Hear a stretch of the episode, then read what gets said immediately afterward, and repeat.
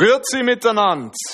So sagt man da, wo ich studiere, in Basel, am Theologischen Seminar St. Krishona. Dort bin ich seit drei Jahren und jetzt darf ich bis nächsten Juni bei euch sein und den Pastorendienst mal ein bisschen besser kennenlernen.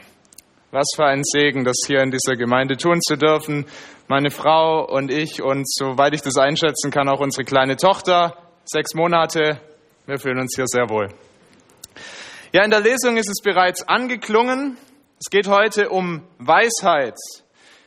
Jetzt weiß ich nicht, wie es euch geht, aber mir geht es so, dass es mir sehr viel leichter fällt, unweise zu handeln als weise.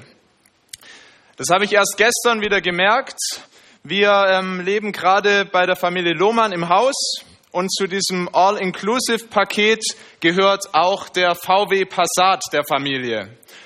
Und Matthias, falls du uns aus Amerika zuhörst, jetzt wäre es gut, kurz wegzuhören. Also, wir sind mit diesem VW Passat gestern zu meiner Familie gefahren, 200 Kilometer von hier auf der Schwäbischen Alb. Und 20 Kilometer vor dem Ziel, also am Fuße der Schwäbischen Alb, meldet sich der VW Passat, die Stimme der Weisheit des Bordcomputers und sagt, das Öl ist leer bitte sofort anhalten. Dazu ein lautes Piepen, ding, ding, ding. Aber bis zu diesem Zeitpunkt hatte es keine Vorwarnung gegeben, es hat kein Lämpchen geleuchtet, nichts. Und so habe ich mir gedacht, ja, ja, red du mal, ich fahre jetzt schön weiter. Und habe also die Tankstelle rechts liegen lassen, den Parkplatz links liegen lassen und bin schön die Alp hochgefahren und der Bordcomputer hatte dann auch Einsehen, die Stimme der Weisheit verstummte. Und tatsächlich, preis dem Herrn, wir sind oben auf der Schwäbischen Alb angekommen. Denn mich hat es dann doch nicht ganz äh, ruhig gelassen. Ich habe gedacht, ich muss jetzt doch mal checken, was ist da dran an dieser Stimme der Weisheit. Und ich habe den Ölstand gecheckt und es war tatsächlich komplett leer. Ich habe gedacht, vielleicht habe ich mich verguckt, noch zwei Experten hinzugerufen. Beide reingeguckt, getestet, leer. Wir haben da drei Liter, glaub, reingekippt, dann war die Kiste wieder voll. Aber das ist so eine Geschichte aus der Kategorie nochmal gut gegangen. Das Teil hätte es ja auch zerfressen können auf dem Weg nach oben auf die Schwäbische Alb. Ich denke, so Dinge passieren uns immer wieder, dass wir uns unweise verhalten und dass es nochmal glimpflich ausgeht. Aber wahrscheinlich würdet ihr mir recht geben, sein Leben auf solche unweise Entscheidungen zu bauen und immer die Stimmen der Warnung auszublenden, das wird früher oder später schiefgehen. Da werden wir scheitern. Unser heutiger Predigttext, der zeigt uns auf einer noch viel tieferen Ebene die Dynamik von Weisheit und Torheit. Er geht weit über solche Alltagsweisheiten hinaus, von denen ich euch gerade erzählt habe. Und das steht in den Sprüchen Salomos. Das ist ja das Weisheitsbuch des Alten Testaments. So wichtig, dass es etwa hundertmal auch im Neuen Testament zitiert wird. Sprüche, die wieder aufgegriffen werden von Jesus und den Aposteln, weil da so viel Weisheit drinsteckt. Gottes Weisheit für unser Leben. Und mit diesem Hintergrund möchte ich uns das Kapitel 9 lesen. Ihr findet das auf Seite 637 in den Lutherbibeln.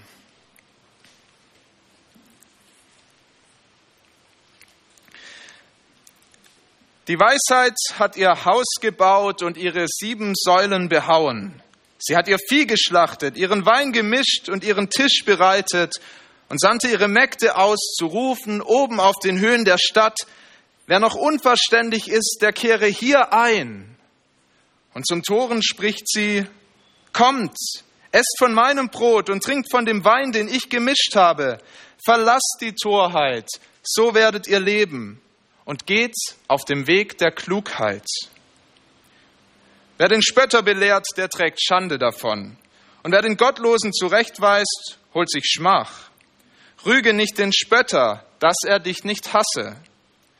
Rüge den Weisen, der wird dich lieben. Gib dem Weisen, so wird er noch weiser werden. Lehre den Gerechten, so wird er in der Lehre zunehmen. Der Weisheit Anfang ist die Furcht des Herrn und den Heiligen erkennen, das ist Verstand. Denn durch mich werden deine Tage viel werden und die Jahre deines Lebens sich mehren. Bist du weise, so bist du es dir zu gut. Bist du ein Spötter, so musst du es alleine tragen.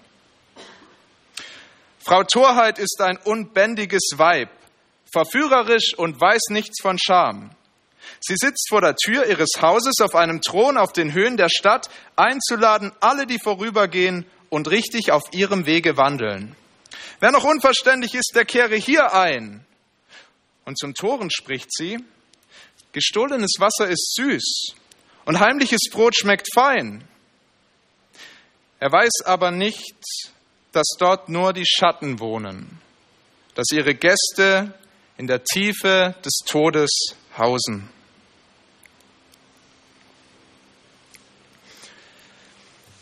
Ich möchte uns den Text in fünf Schritten entfalten. Ich werde ziemlich ähm, ja, linear an dem Text entlang gehen. Ein paar kleine Ausnahmen mache ich. Ähm, der erste Punkt, die Einladung der Weisheit in den Versen 1 bis 6. Der zweite Punkt, der Anfang aller Weisheit, die Furcht des Herrn in Vers 10. Der dritte Punkt, die Dynamik von Weisheit und von Torheit in den Versen 7 bis 9.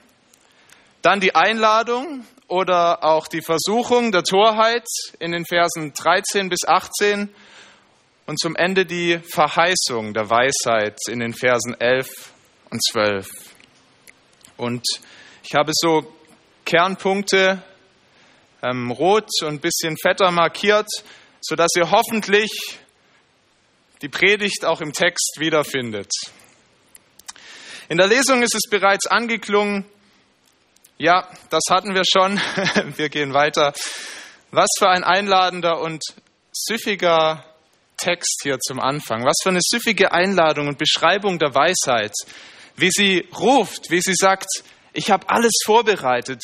Das Vieh ist geschlachtet, gutes Fleisch, guter Wein. Der Tisch ist gedeckt und auch die Säulen sind behauen. Das heißt, es ist ein wunderschönes Haus, das in Perfektion erstrahlt.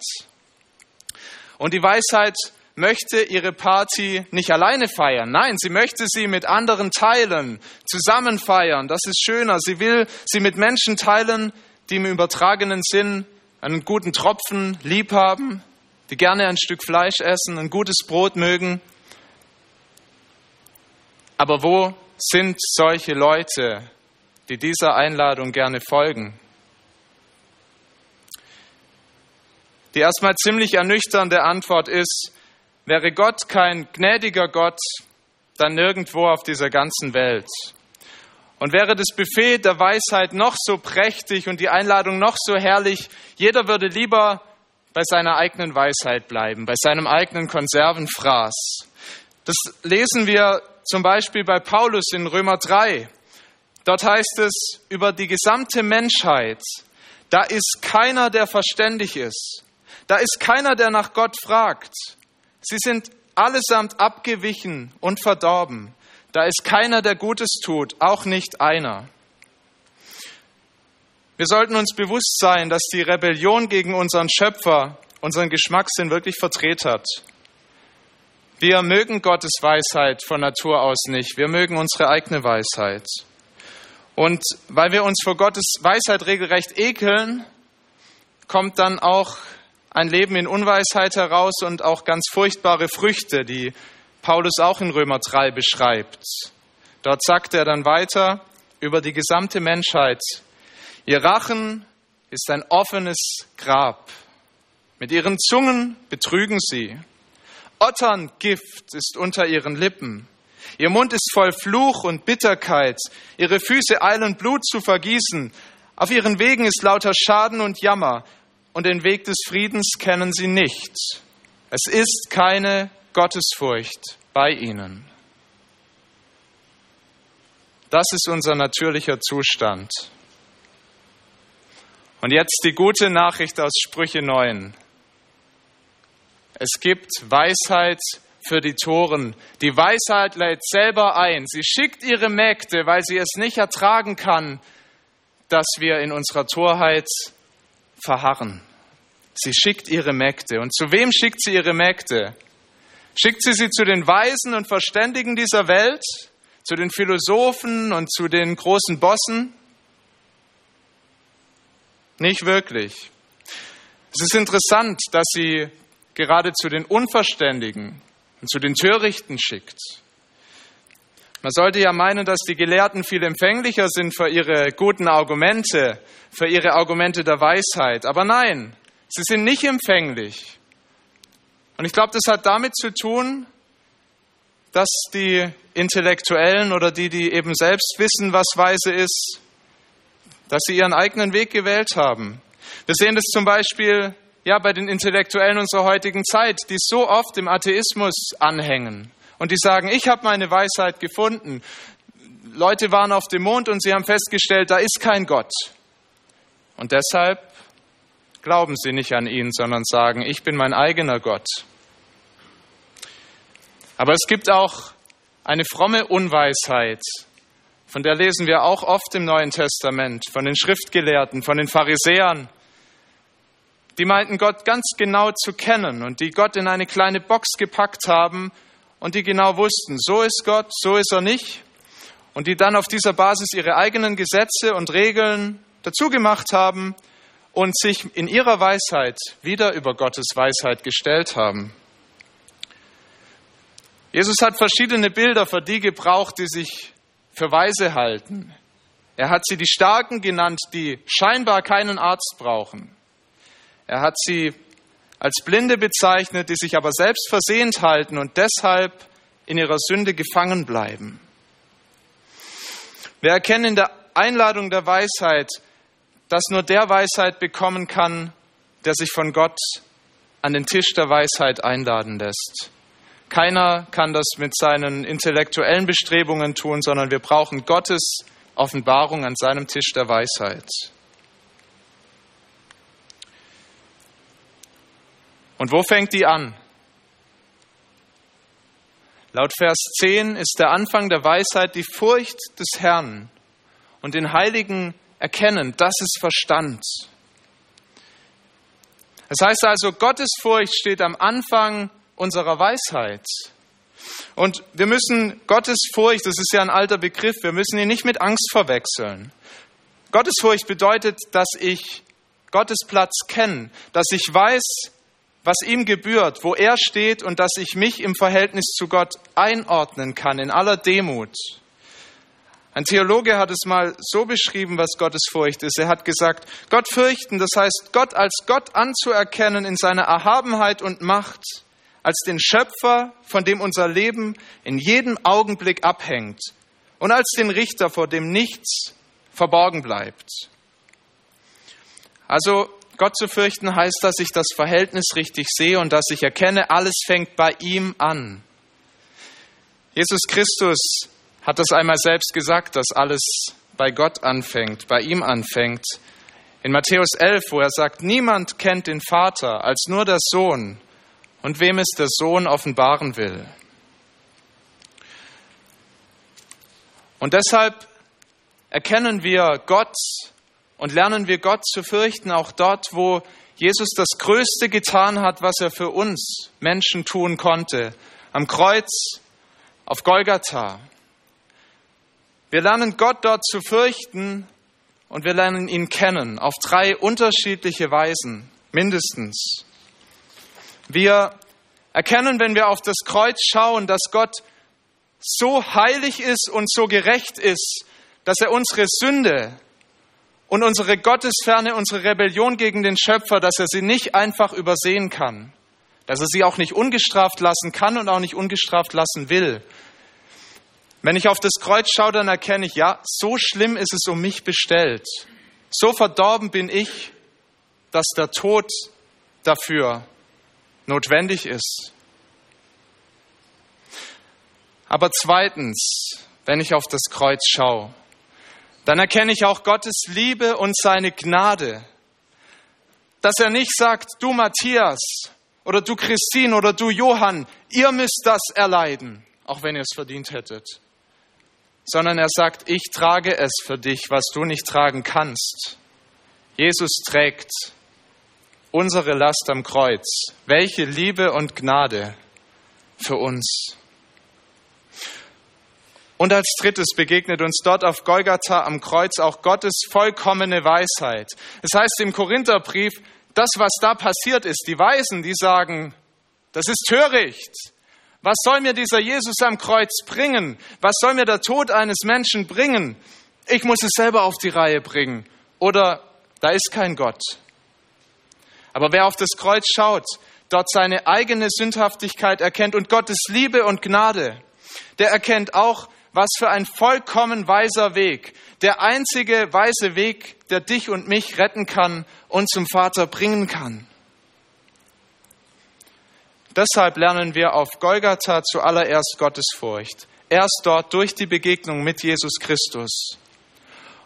Und es ist wichtig, dass wir diesen Vers vorziehen vor die anderen Verse 7 bis 9, denn sonst würden wir die ganz allgemein lesen. Wer von uns kennt nicht Leute, mit denen es sehr mühsam ist, äh, sich zu unterhalten bzw. sie zu belehren, weil sie immer blocken und sagen, ach, ich will nichts von deinen Belehrungen hören, mir doch egal, ich mache mein Ding. Das ist in uns Menschen drin, es ist eine allgemeine Dynamik, aber hier in den Versen 7 bis 9, da geht es direkt um die Dynamik zwischen dem Gottlosen, der nicht glaubt und deshalb töricht ist, und dem Weisen, der sich Gott anvertraut hat und der die Einladung gehört hat. Wir leben ja in einem Land, in dem wenige nach Gottes Willen fragen. Vielleicht habt ihr das schon mal erlebt, dass ihr jemand mit Gottes Willen konfrontiert habt, der ähm, aber gar nichts von Gott wissen will. Vielleicht habt ihr einen Sohn, der unehelich mit seiner Freundin zusammenlebt und ihr habt ihm gesagt, hey, Gott will das nicht, Gott äh, möchte, dass Mann und Frau in der Ehe zusammenleben. Aber der Sohn, der lacht nur und sagt, ihr Alten erzählt mir doch was Neues, heute macht man das eben so. Und er lässt euch blöd dastehen eigentlich. Vielleicht habt ihr Freunde, die sich regelmäßig die Kante geben, besaufen bis zum Delirium und ihr sagt ihnen, hey, Gott hat was Besseres für dich vorbereitet, benebel doch nicht deine Sinne mit Alkohol. Das will Gott nicht. Aber die lachen euch aus und wenden sich von euch ab, machen ihr eigenes Ding und ihr habt nichts gewonnen. Ich glaube, bevor wir Menschen belehren über ein gutes Leben, über ethische Maßstäbe und so weiter, sollten wir wirklich den Vers 10 uns zu Herzen nehmen und sagen, nach dem, was die Bibel an Geboten bereithält, auch an Weisungen für das Leben, nach dem kann erst einer fragen, der Jesus Christus kennt, der Gott kennt. Und deshalb ist es viel wichtiger, dass wir Menschen zu Jesus einladen, dorthin ans Kreuz, dass wir nicht Symptome bekämpfen, ihre einzelnen Verfehlungen bekämpfen. Nein, das werden sie selber erkennen. Der Geist wird sie überführen und es kann sein, wenn sie mit Jesus unterwegs sind, dass es auch mal an uns ist, ein Wort der Ermahnung zu sprechen. Aber zuerst, zuallererst kommt die Beziehung zum lebendigen Gott. Wir erkennen in den Versen 7 bis 9 aber auch einen Auftrag an uns selbst, wie wir uns der Ermahnung gegenüber verhalten können, sollten, wenn wir weise sein wollen. Es heißt, rüge den Weisen, der wird dich lieben. Gib dem Weisen, so wird er noch weiser werden. Lehre den Gerechten, so wird er in der Lehre zunehmen. Es gibt ein falsches Verständnis vom Leben aus der Gnade. Das sagt, es kommt nur auf die Gnade an und was du tu, auf deinen Glauben an und was du tust, das ist egal. Warum ist das Verständnis falsch? Weil es Glauben und Tat gegeneinander ausspielt. Weil es sagt, nur der Glaube an Jesus Christus zählt und deine Taten sind egal. Unser Glaube manifestiert sich aber in dem, wie wir leben, wie wir handeln. Dass wir nach Gottes Willen fragen. Nicht immer perfekt, wir können gar nicht alles erfüllen, was Gott uns so an Weisung für das Leben gibt. Wir werden immer wieder scheitern und wahrscheinlich je länger wir mit Jesus unterwegs sind, desto öfter werden wir merken, wie schwer es uns fällt, in seinen Wegen zu wandeln. Aber Glaube und Tat, das gehört zusammen. Das hat Jesus in der Bergpredigt deutlich gemacht, wenn er Wegweisung gegeben hat für die, die mit ihm unterwegs sind. Dass die Tat nicht egal ist, auch nicht sinnlos ist, sondern uns zur Weisheit dient und Gott zur Ehre. Ich kenne selber sehr gut den Reflex, Ermahnungen von mir wegzudrücken und zu sagen, werd doch erst mal selber perfekt, bevor du mir irgendwas an Ermahnung mit auf den Weg gibst. Vielleicht kennt ihr das auch. Ich glaube, das ist zutiefst in uns drin, dass wir uns rechtfertigen und Ermahnungen nicht annehmen wollen. Und selbstverständlich ist auch nicht jede Ermahnung in unserem Leben berechtigt. Es gibt sehr wohl Ermahnungen, die fehl am Platz sind. Und doch steckt in fast jeder Ermahnung auch ein Fünkchen Weisheit, ein Fünkchen Wahrheit. Wenn wir das finden, dann könnten wir auf dem Weg der Heiligung vorangehen wenn wir es nicht von uns wegdrücken, sondern es mal vor Gott bringen, prüfen, es auch an der Schrift prüfen und ernsthaft über die Ermahnung nachdenken.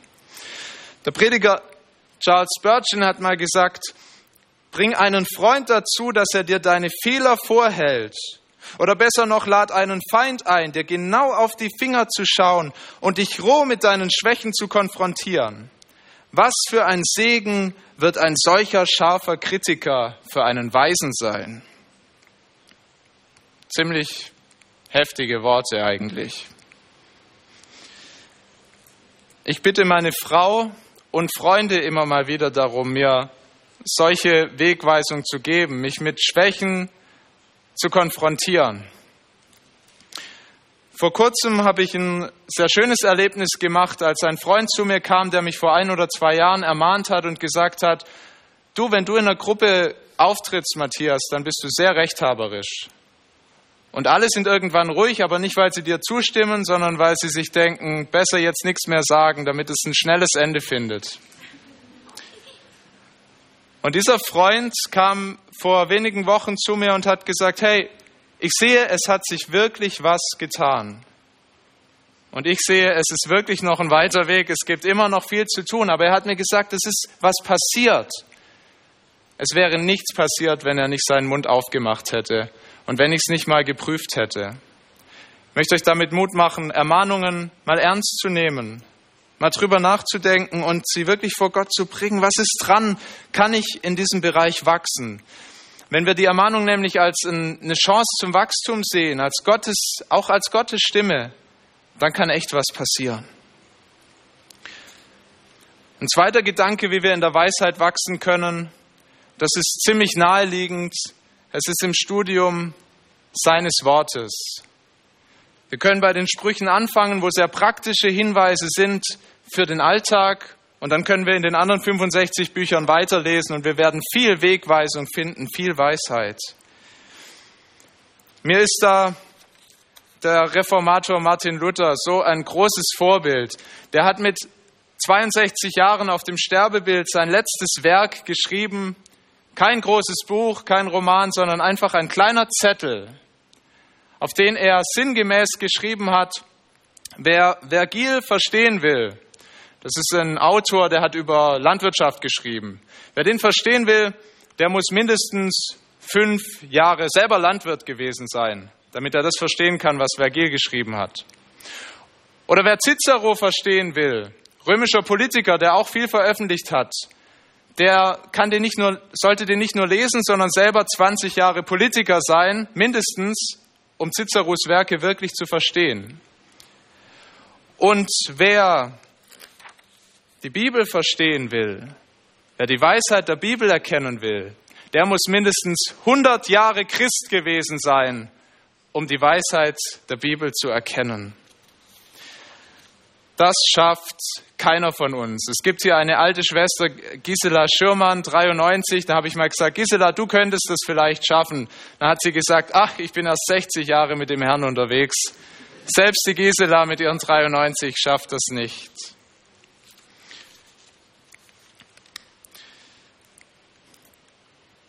Wir sehen, dass aber noch jemand um uns wirbt.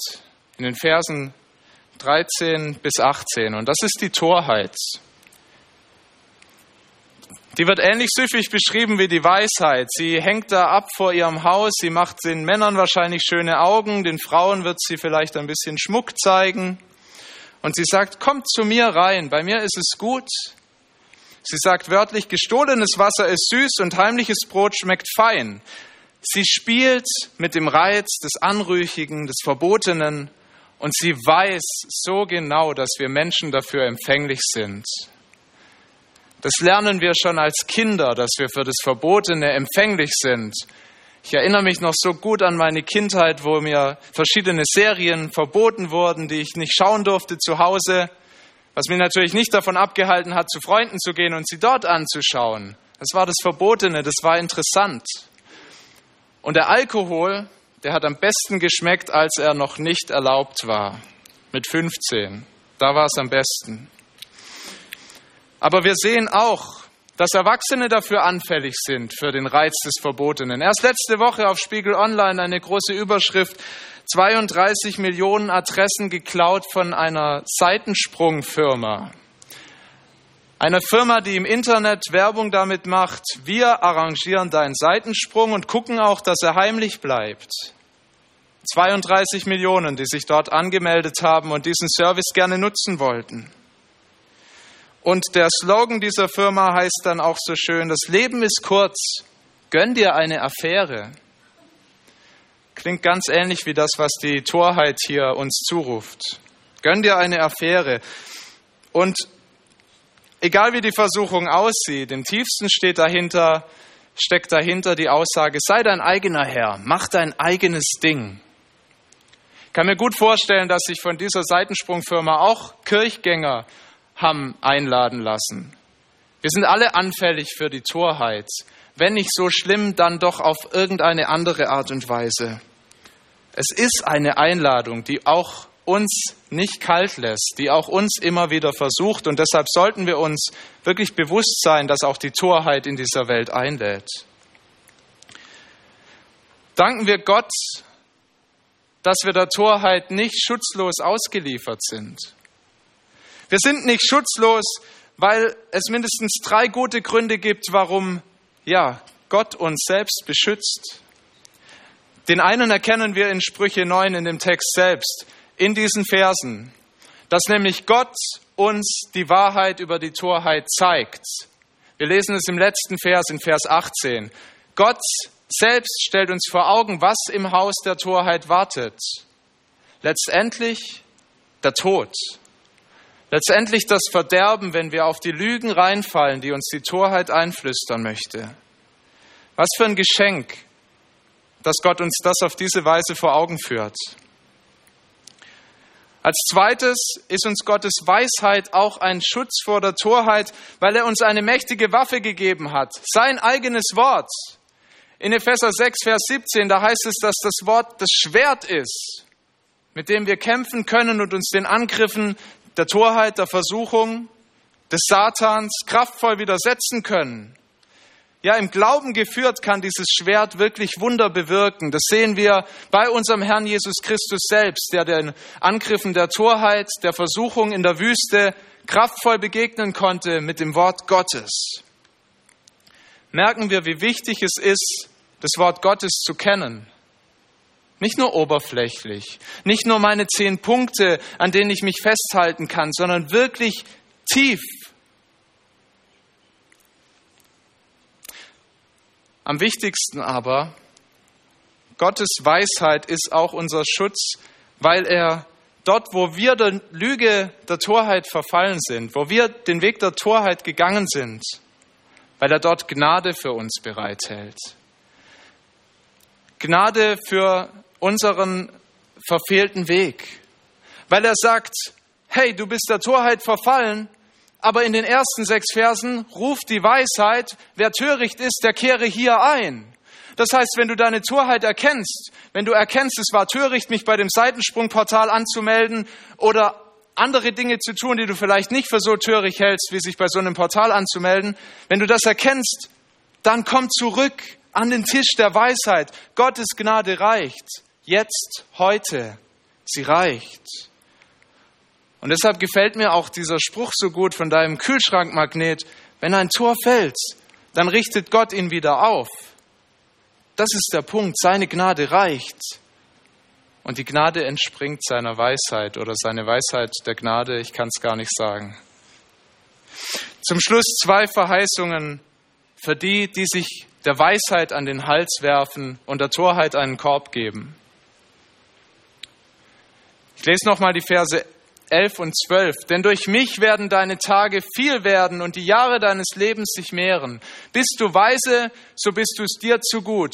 Bist du ein Spötter, so musst du es allein tragen.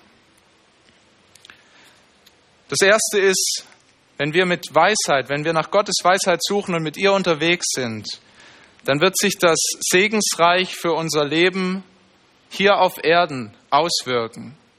In guten und in schweren Zeiten. Es wird gut sein, mit Gottes Weisheit unterwegs zu sein.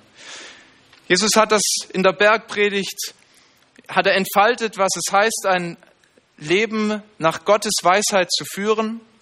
Und am Ende seiner Predigt sagt er, wer diese meine Rede hört und tut sie, der gleicht einem klugen Mann, der sein Haus auf Fels baute. Als nun ein Platzregen fiel und die Wasser kamen und die Winde wehten und stießen an das Haus, fiel es doch nicht ein, denn es war auf Fels gegründet. Ja, wer sich nach Gottes Wort richtet, der profitiert selbst davon. Und so heißt es auch in Sprüche 9, bist du weise, dann bist du es dir zu gut. Du bist der Erste, der etwas davon hat, nach Gottes Weisheit zu leben. Und dann ganz viele, die gesegnet sind, wenn du in Gottes Weisheit ihnen begegnest. Und zweitens liegt eine noch größere Verheißung auf dem Weg der Weisheit. Das lesen wir in Vers 11. Da heißt es nämlich, dass, es, dass sie deine Tage mehren wird. Heute Abend sind nicht so viele ältere Geschwister da. Es ist ein Segen, alt werden zu dürfen hier auf dieser Erde. Es ist ein großer Segen, wem Gott es schenkt. Aber wir wissen auch, gläubige Menschen sterben früh.